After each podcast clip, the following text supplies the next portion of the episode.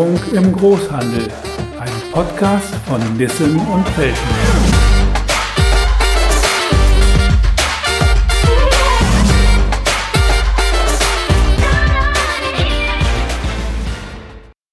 Hallo und herzlich willkommen zu einer neuen Folge von Digitalisierung im Großhandel. Mein Name ist Rainer Hill, ich bin Public Relations Manager und Redakteur bei Nissen und Felten Software. Heute geht es um ein sehr spannendes und dynamisches Thema. Es geht um die Chancen, die das soziale Netzwerk LinkedIn Unternehmen im Vertrieb bieten kann. Dazu habe ich eine Gesprächspartnerin eingeladen, die darüber aus erster Hand berichten kann. Kathleen Höller ist Online-Marketing-Managerin bei der Hamburger Agentur InnoOne die Beratung von B2B-Unternehmen und deren Strategieentwicklung für LinkedIn gehört zu ihrem täglichen Business. Hallo Kathleen, schön, dass du dabei bist. Hallo Rainer, vielen Dank für die Einladung. Ja, sehr gerne.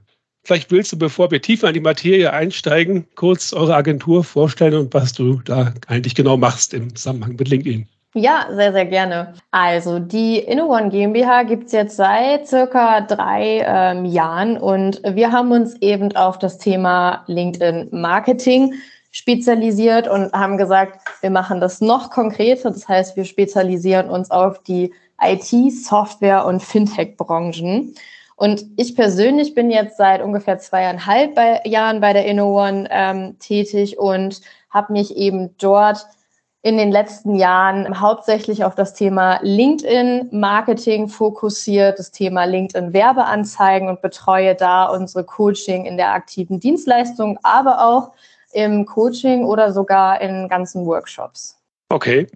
Ja, ich muss zugeben, als ich zum ersten Mal LinkedIn wahrgenommen habe, das ist aber schon viele, viele Jahre her, das muss auch vor der Microsoft-Ära gewesen sein, da habe ich so gedacht, okay, das ist jetzt das äh, Xing für internationale Managerunternehmen, die halt global operieren und habe das eigentlich gar nicht so stark wahrgenommen zunächst. Und aber das war vielleicht auch damals schon etwas verkürzt. Aber heute ist ja eindeutig so, dass die Mitgliederzahl auch im Dachraum, also sprich Deutschland, Österreich, Schweiz, in den letzten drei Jahren, wie ich gesehen habe, rasant gewachsen ist. Wir haben jetzt 18 Millionen Nutzer. Ich denke auch, viele unserer Hörer haben da zumindest persönliche Profile und einige ja auch schon Unternehmensprofile. Weshalb ist dann aus deiner Sicht LinkedIn für Unternehmen ein so attraktiver Kommunikationskanal? Mhm. Ich glaube, dass tatsächlich die letzten zweieinhalb Jahre und die Situation eben mit Covid vielen Unternehmen gezeigt hat, dass diese klassischen Vertriebs- und Marketingwege, die es eben die letzten Jahre gab, dass man da halt einfach umdenken muss. Messen sind weggefallen, Printmedien ähm, werden immer schwieriger. Und da haben einfach ganz viele Unternehmen gemerkt, oh, wir müssen im Online-Marketing, im Online-Vertrieb aktiv werden. Und da ist meiner Meinung nach einfach LinkedIn für jedes B2B-Unternehmen die richtige Plattform, weil auf keiner anderen Plattform, wenn wir uns Meta oder Facebook angucken zum Vergleich, findet mhm. man eben so viele auch Entscheider im B2B-Umfeld. Mhm. Das ist sicher plausibel, klar. Ich meine, wird ja auch tatsächlich LinkedIn zur Rekrutierung von Mitarbeitern benutzt. Insofern ist die Analogie zu Xing auch nicht ganz falsch. Aber das würde ich heute jetzt gar nicht so in den Vordergrund stellen so, äh, wollen, sondern schon das Thema Vertrieb und Lead-Generierung. Mhm. Und da wäre jetzt mal die erste simple Frage, wenn ich da aktiv werden möchte und da bislang eben vielleicht nur mein eigenes persönliches Profil habe, was ist denn überhaupt das Erste, was ich machen muss, um das Thema voranzutreiben? Was sind denn die Voraussetzungen, sage ich mal, ja? Ja, also die Grundvoraussetzung, um auf LinkedIn aktiv zu werden, ist ganz einfach, dass ich eben ein persönliches Profil, im besten Fall für das Unternehmen auch eine Unternehmensseite habe und die wirklich erstmal richtig aufbaue. Das ist einfach das Aushängeschild auf dieser Plattform für das Unternehmen oder eben auch für das persönliche Profil. Und wir nennen das immer das Fundament, auf dem dann eben später alles aufgebaut werden kann. Und dieses Fundament muss halt eben erstmal stehen. Das heißt, wenn ich mir überlege, okay, ich möchte auf LinkedIn aktiv werden, dann sollte ich mir erstmal mein persönliches Profil anschauen, dann sollte ich mir die Unternehmensseite anschauen und da eben in den ersten Schritten aktiv werden.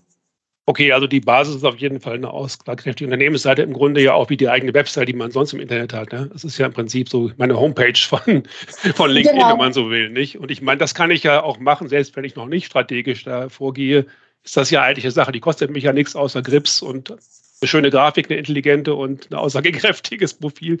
Genau. Das kann eigentlich ja auch jeder machen, ne? also bevor er auch noch irgendwie sonst irgendwas macht, denke ich. Ja, das, das verlangt auch keine großartigen Marketingkenntnisse oder grafische Kenntnisse, sondern jeder kann ein persönliches Profil erstellen, jeder kann eine Unternehmensseite erstellen. Und das ist schon, wie du gerade gesagt hast, einfach das Aushängeschild des Unternehmens, wie so eine, ich nenne das auch immer ganz gerne, Landing, eine Mini-Landing-Page auf LinkedIn. Und dafür braucht es keine große Kunst. Mhm. Nun heißt es ja im Vertrieb immer Menschen kaufen von Menschen. Und äh, die Philosophie von LinkedIn ist ja doch auch sehr stark personenzentriert. Also man merkt ja doch, dass eigentlich sehr viel auf den Personenprofilen auch passiert.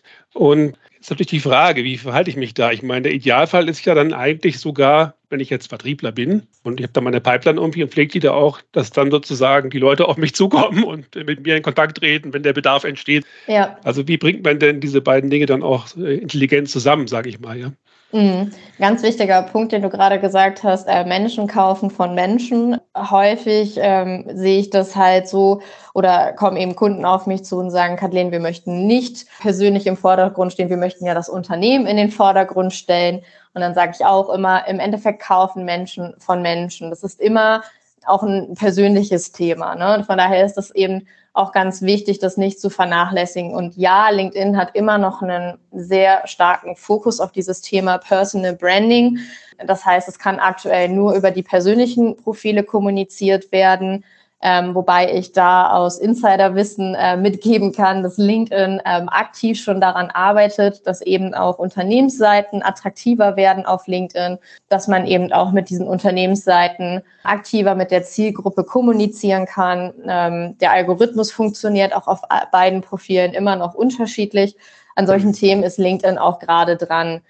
Das heißt, neben der Unternehmensseite ist es halt super wichtig, dass man auch die persönlichen Profile der Mitarbeitenden eben berücksichtigt. Na, dass zumindest mal der Geschäftsführer, ähm, die Vertriebsleiter, Marketing ordentliche Mitarbeiterprofile haben, die ähm, aussagekräftig sind und dass man eben dem Unternehmen auf LinkedIn Gesichter gibt. Mhm. Mhm. Gut, ich würde jetzt auch sagen, also wenn man nicht gerade Apple oder Tesla oder Adidas ja. ist, dann ist ja die Bereitschaft, einem jetzt nicht so bekannten mittelständischen Unternehmen zu folgen, im Normalfall, wenn man nicht gerade selber eng damit verknüpft ist oder das direkte Konkurrent ist, ja. wahrscheinlich nicht so ausgeprägt. Also Richtig. es gibt ja natürlich starke Marken, die können das natürlich schon machen. Man bekommt ja auch immer diese Sachen vorgeschlagen, wenn man in LinkedIn ja. reingeht. Aber das ist natürlich ein Privileg, das im Mittelstand jetzt eher selten so zu finden ist. Ja, ja, dem kann ich nur ja. zustimmen.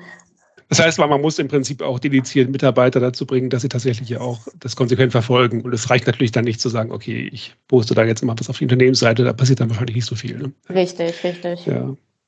Ja, gut, Content ist natürlich so ein zentrales Thema. Ich glaube, das ist jetzt schon die größere Hürde. Also das mhm. Profil anlegen, das schafft wahrscheinlich jeder, ohne groß nachzudenken. Aber man braucht natürlich eine bestimmte Frequenz, wo man da tatsächlich auch wahrgenommen wird, indem man dort ja Inhalte, also Neudeutsch Content postet. Ne? Und das finde ich jetzt schon auch für kleinere Firmen natürlich einen hohen Anspruch, weil das muss man natürlich auch konsequent verfolgen und auch möglichst planen. Und das ist sicherlich eine Sache, wo man ein bisschen längerfristig nachdenken muss. Ich meine, die andere Frage, die ich mir gestellt habe, auch wenn man so da täglich reingeht, also einerseits sagen ja viele Berater von wegen, ja, das muss alles hochwertiger Business-Content sein, der einzigartigen Nutzen bringt. Und klar, ist natürlich auch schön, wenn man das hat. Auf der anderen Seite sieht man aber natürlich auch, dass auch auf LinkedIn ich will jetzt nicht gerade sagen Katzen-Content, aber doch viele Sachen gepostet werden, die ich jetzt spontan eher auf Instagram vermuten würde. Also doch auch teilweise Persönliches und Sachen, die jetzt nicht unbedingt, äh, die man jetzt nicht als Business-Content bezeichnen kann. Die Frage ist jetzt, das kommt sich ja auch teilweise gut an, glaube ich. Aber wie siehst du denn so ja die, die Balance da, sage ich mal, zwischen inhaltlichem Nutzen und Qualität und eher so, sage ich mal, weicheren Themen?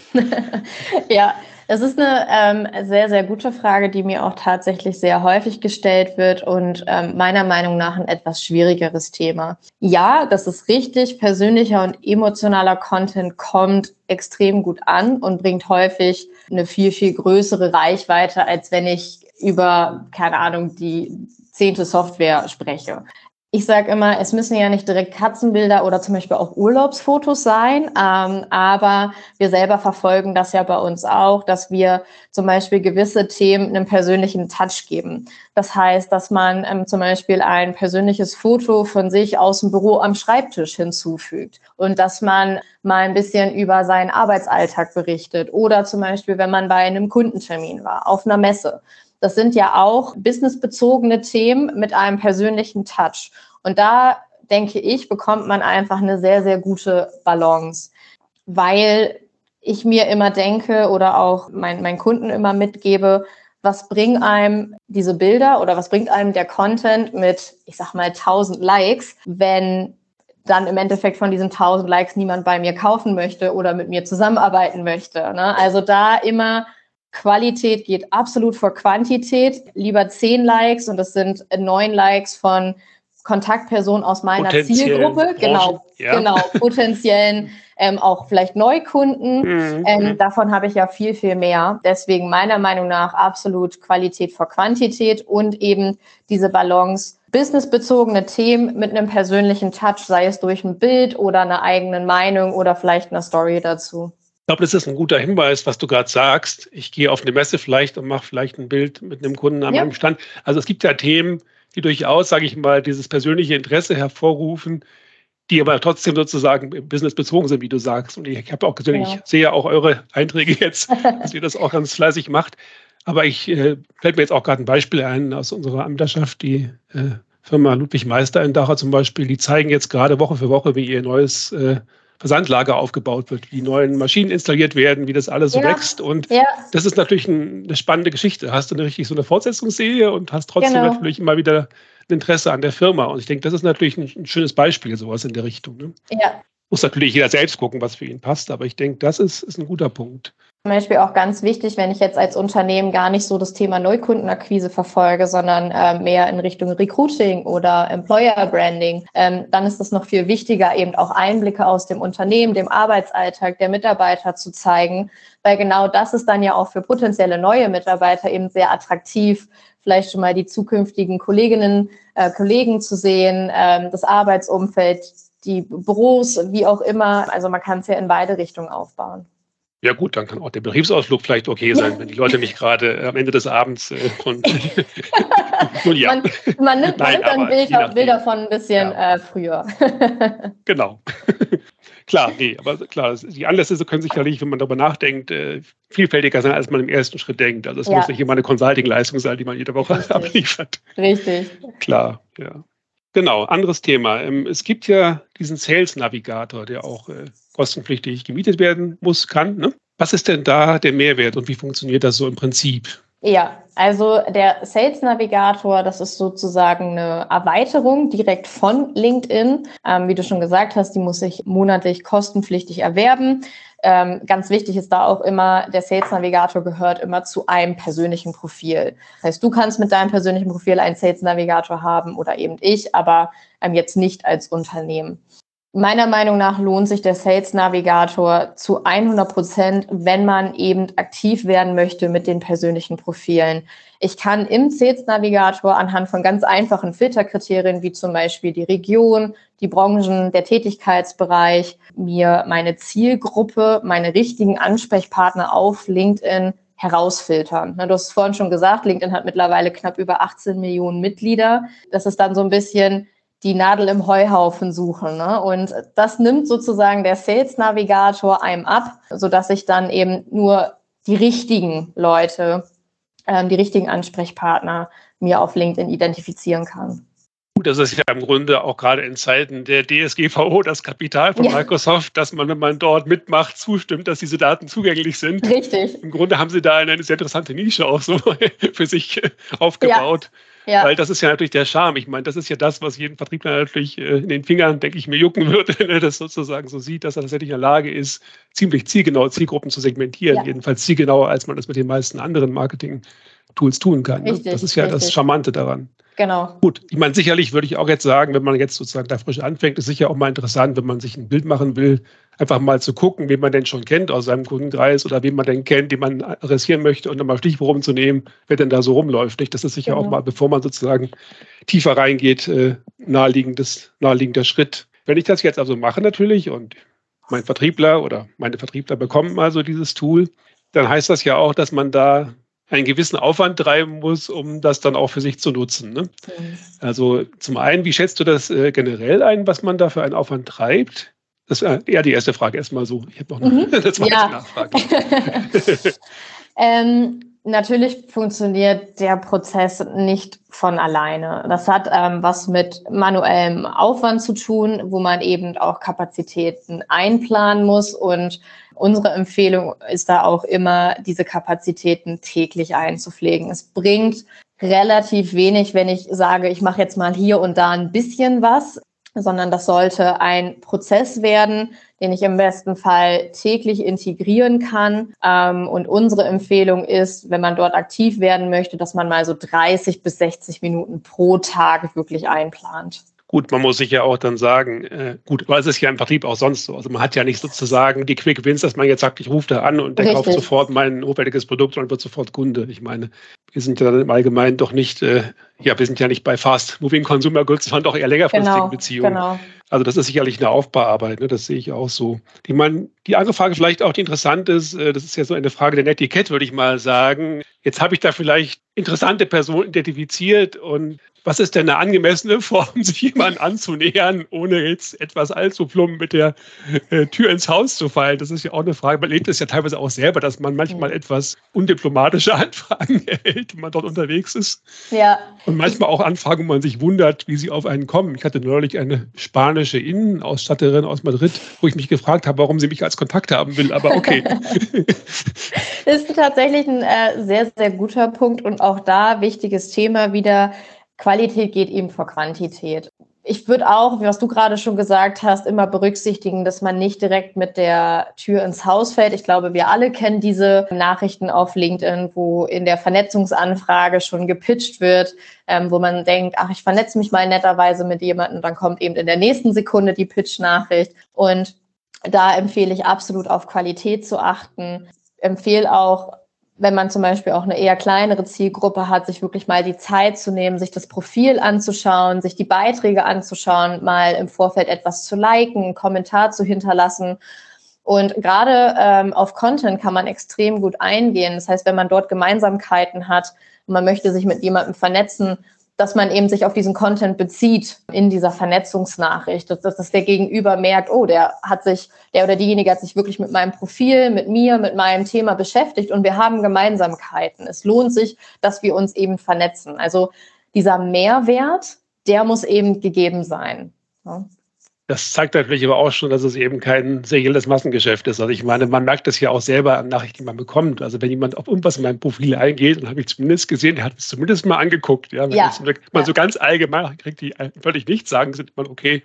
Das könnte jetzt auch ein Roboter geschrieben haben. Richtig, genau. Und das ist natürlich das, wo man dann eher verstimmt reagiert. Das ist eben, glaube ich, schon auch wichtig zu sehen. Dass man mhm. im Prinzip sich eigentlich so verhalten muss, als würde einem der Mensch gegenüber sitzen, fast, ne? muss man sagen.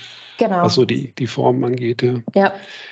Ja, dann vielleicht noch einen Schritt weiter. Das äh, ist sicherlich ein Schritt, den man, ja, je nachdem, wie man vorgeht, aber der vielleicht auch erst später kommt. Aber es gibt ja tatsächlich auch noch die Möglichkeit, Werbung zu schalten äh, auf LinkedIn. Das ist sicher auch eine Budgetfrage und eine Frage, wie man seine Sachen eingrenzen kann. Vielleicht einfach zwei Sätze dazu. Wie, wie schätzt du das so ein vom, von den Kosten und vom, vom Gegenwert? Ne? Ich habe jetzt nicht die Budgets im Kopf, aber ja, hängt sicher auch von der Größe ab, die man da adressiert, der Zielgruppe. Ja, also bei LinkedIn-Werbung muss man äh, vorwegnehmen, es ist nicht günstig. Definitiv. Man muss immer schauen, wie groß ist die Zielgruppe. Also die Zielgruppe sollte mal mindestens so 20, 25.000 potenzielle Ansprechpartner haben, damit sich LinkedIn-Werbung überhaupt lohnt. Das kann man ja dann zum Beispiel auch im Vorfeld sehr gut über den Sales Navigator eben schon identifizieren. Und dann ist es so, dass man an Werbebudget auf LinkedIn mindestens 2000 Euro im Monat einplanen sollte.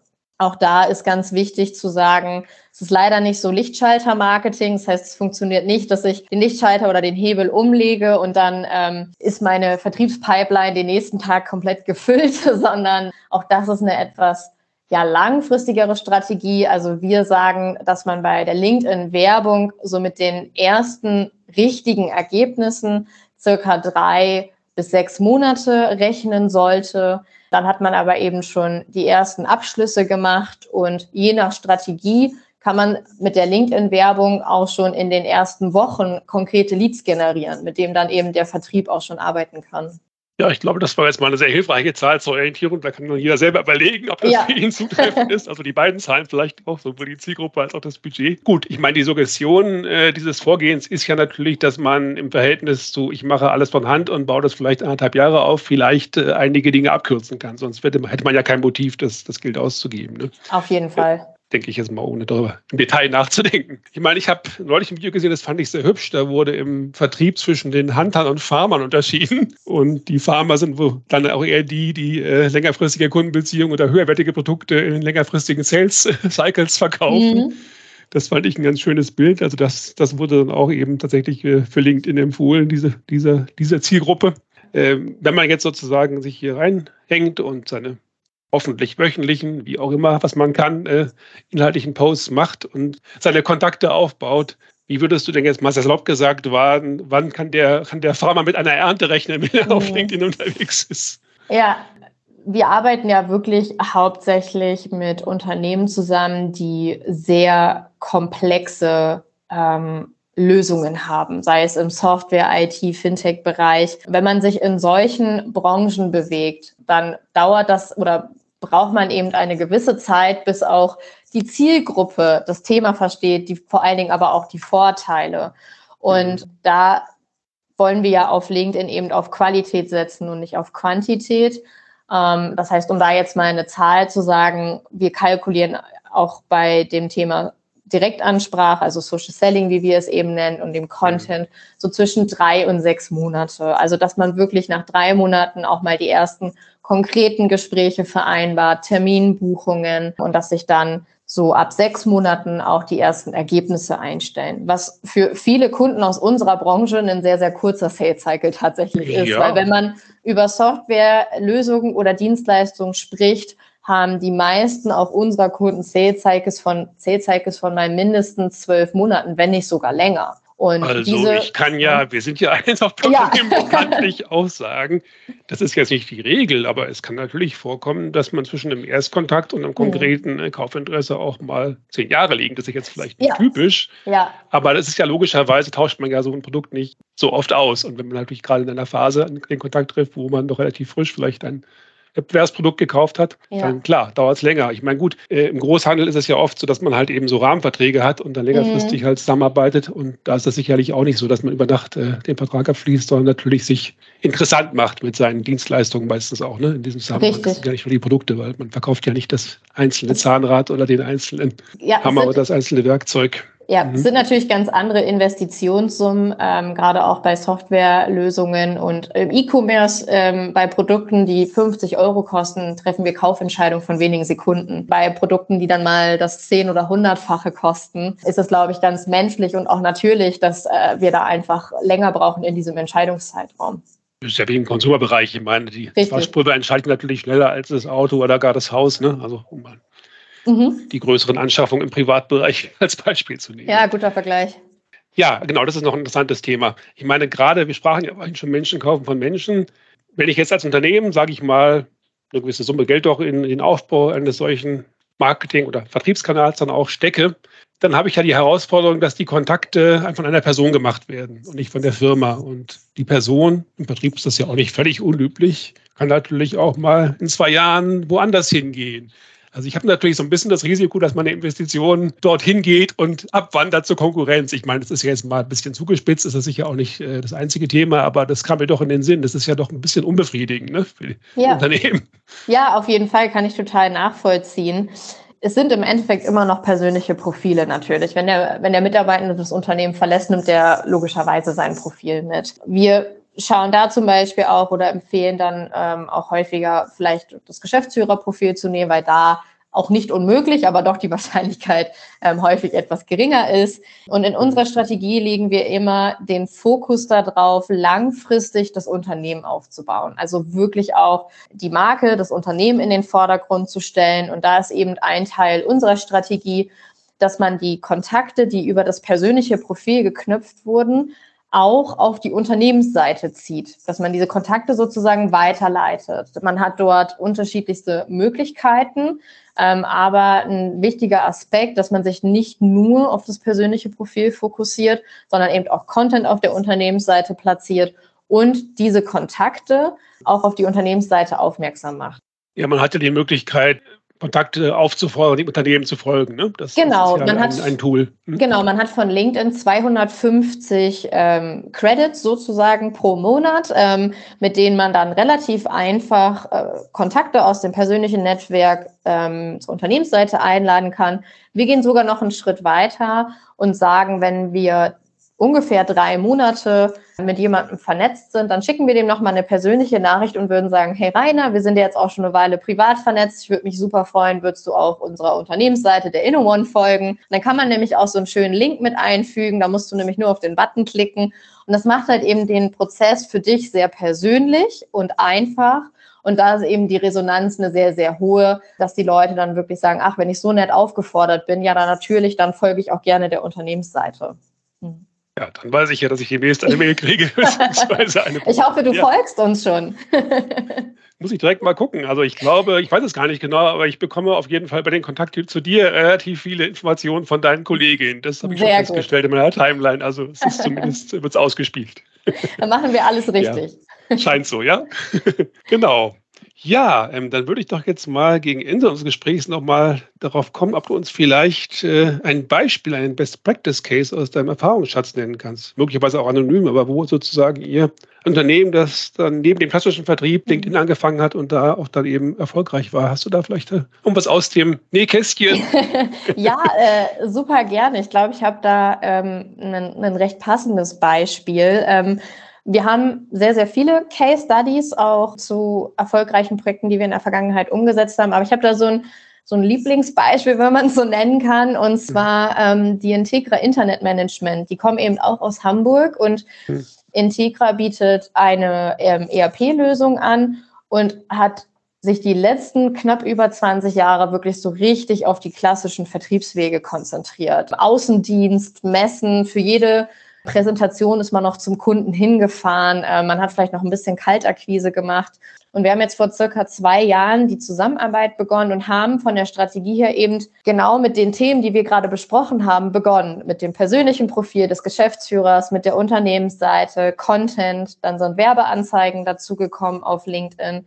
Ja, und jetzt seit mittlerweile fast zwei Jahren ähm, arbeiten wir dort extremst erfolgreich zusammen und LinkedIn ist mittlerweile der größte Hebel im Vertrieb bei Integra geworden. Also so, dass der Vertriebsleiter wirklich sagt, von LinkedIn kommen die besten Kontakte, die besten äh, Demo-Termine. Zwar bis zu dem Punkt sogar so, dass wir für die Integra neue Mitarbeiter suchen mussten im Vertrieb, weil sie äh, das, was vorne alles reinkam, über LinkedIn gar nicht mehr abarbeiten konnten. Und das ist so ein bisschen mein Lieblingsbeispiel, ähm, weil wir dort wirklich eine ganzheitliche Strategie umsetzen konnten bei einem Unternehmen, das es schon Jahrzehnte gibt, die eben sehr klassisch aufgestellt waren die letzten Jahre und wo wir sehr erfolgreich das Thema LinkedIn integrieren konnten. Mhm. Ja gut, ich kann mir gerade, also wir haben ja im Produktionsverbindungshandel auch viele inhabergeführte Unternehmen nach wie vor. Und da kann ich mir auch ganz gut vorstellen, also wenn die Inhaber so ein bisschen kommunikativ sind, stehen sie ja sowieso für ihr Unternehmen. Da ist also die Übereinstimmung zwischen Unternehmensprofil und, und Personenprofil ja auch dann sehr hoch, weil wenn ich Richtig. der Inhaber bin, dann ist das ja keine große Differenz und dann stehe ich ja auch als Mensch und als Gesicht für das Unternehmen. Insofern kann ich mir auch vorstellen, dass da sehr viel geht, wenn man das ja intensiv verfolgt und sich da reinhängt, natürlich auch, klar. Auf jeden Fall. Ja, schauen wir mal, ob wir wieder eine Corona-Welle haben und in dieser Hinsicht dann auch wieder an die Grenzen der klassischen Wege geführt werden. Das ist ja, ja. noch relativ offen. Ja, dann danke ich dir ganz herzlich für deine Einblicke in die Praxis. War sehr spannend. Sehr gerne. Ja, ähm, ich werde natürlich auch die Kontaktdaten von euch in die Informationen der Shownotes mit reinnehmen, ganz klar. Sehr gerne. Und ja, das war schon unsere Folge von Digitalisierung im Großhandel über LinkedIn für Unternehmen. Ich bin mir sicher, dass da für Sie einige interessante Informationen dabei waren, insbesondere wenn Sie auch gerade in diesem Bereich Social Media Aktivitäten entfalten wollen. Die Kontaktdaten verlinke ich, wie gesagt. Mein Name ist Rainer Hill. Der Podcast Digitalisierung im Großhandel findet sich auf einer Vielzahl von Audio- und Streaming-Plattformen und unter dem Menüpunkt Mediathek auf unserer Website unter www.nissen-felden.de. Wenn Sie Fragen oder Hinweise haben, nehmen Sie sehr gerne Kontakt auf. Wenn Ihnen unser Podcast gefällt, so freuen wir uns über Likes, Weiterempfehlungen, Abonnenten und Follower.